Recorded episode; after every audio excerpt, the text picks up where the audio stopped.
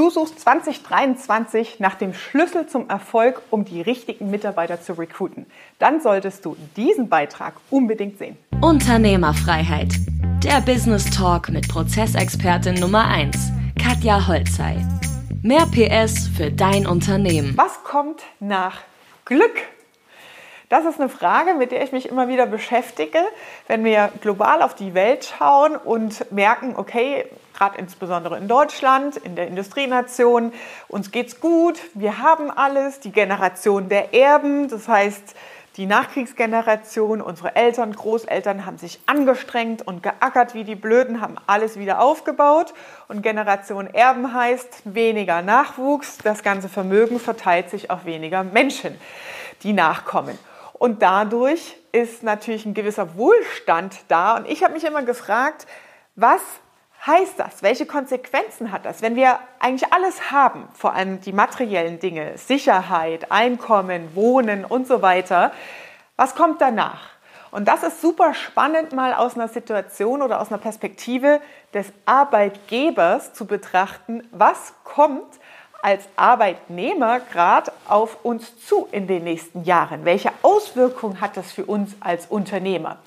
Weil ähm, die Generation, die nachrückt, hat genau diesen Anspruch, ach, ich muss ja eigentlich gar nicht mehr so hart arbeiten. Ich will gar nicht so ein Leben wie meine Eltern und ackern bis zur Rente. Die Philosophie und die Veränderung und Einstellung zur Arbeit, die ist massiv im Umbruch.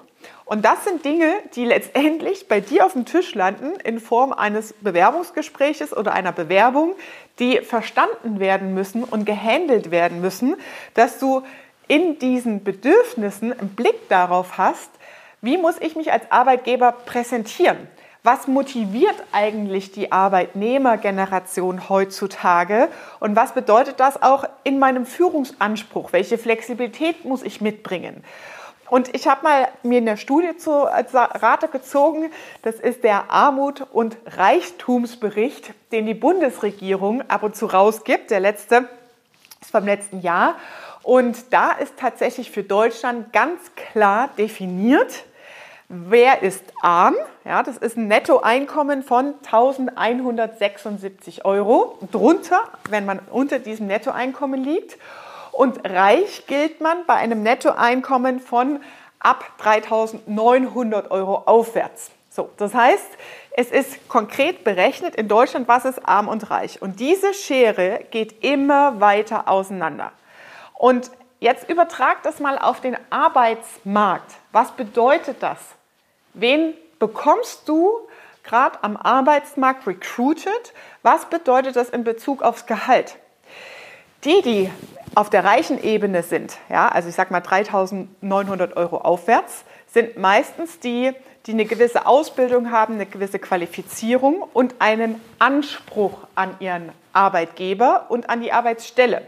Und da sind vor allem Selbstverwirklichung, Spaß an der Arbeit und ich will eigentlich nur vier Tage die Woche arbeiten, aber mit einem massiv hohen Gehalt, weil es muss sich ja lohnen, ja, und ich kann ja was, also auch ein gewisses Selbstbewusstsein ist da.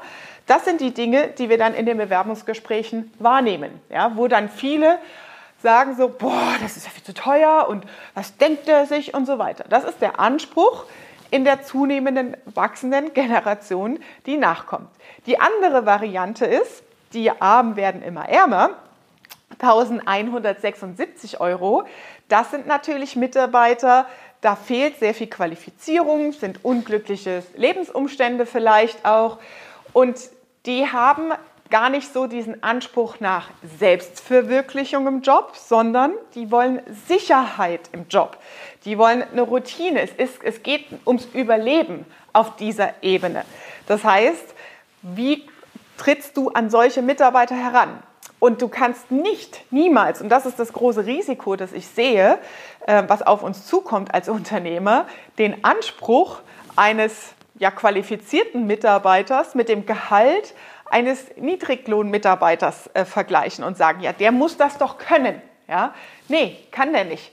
Will der auch gar nicht. Ja? Das heißt, du brauchst zum Beispiel in einfachen Tätigkeiten ganz klare Prozesse und Strukturen, Arbeitsanweisungen, die einfachen Mitarbeitern, einfachen Jobs ermöglichen, einen guten Job zu machen. Das heißt, die Qualität deiner Arbeitsergebnisse liegt nicht in der Performance und im Abschluss, im Ausbildungsbereich des Bewerbers, was er mitbringt, sondern die Qualität der Arbeitsergebnisse liegt im Wissen des Prozesses, den der Mitarbeiter ausführt. Das bedeutet, am Unternehmen arbeiten, dieses strategische Arbeiten, die Welt zu verstehen und für sich zu übertragen, was heißt das für mein Business, mein Geschäftsmodell, meine Lagermitarbeiter, ja, meine Büromitarbeiter, meine konzeptionsstrategischen Mitarbeiter. Das ist wichtig zu verstehen. Und deswegen ist es unglaublich wichtig für dich, deine Zeit frei zu spielen, aus dem Tagesgeschäft rauszukommen, aus dem operativen Geschäft um am Unternehmen sich mit solchen strategischen Dingen auseinanderzusetzen. Und wenn du sagst, geil, Katja, davon will ich mehr, dann folge dem Link unter diesem Beitrag und sichere dir einen der Webinarplätze in einem Live-Online-Workshop am 29. Januar. Wir haben eine begrenzte Teilnehmerzahl, weil wir intensiv mit deinen Fragestellungen auch arbeiten wollen, ich vor allem. Und deswegen sei schnell, klicke auf den Link unter diesem Beitrag und melde dich jetzt an. Das war Unternehmerfreiheit. Der Business Talk mit Prozessexpertin Nummer 1, Katja Holzhey. Du willst keine Folge mehr verpassen, um dein Unternehmen mit PS auf die Straße zu bringen? Dann abonniere jetzt den Podcast und folge Katja auf Instagram.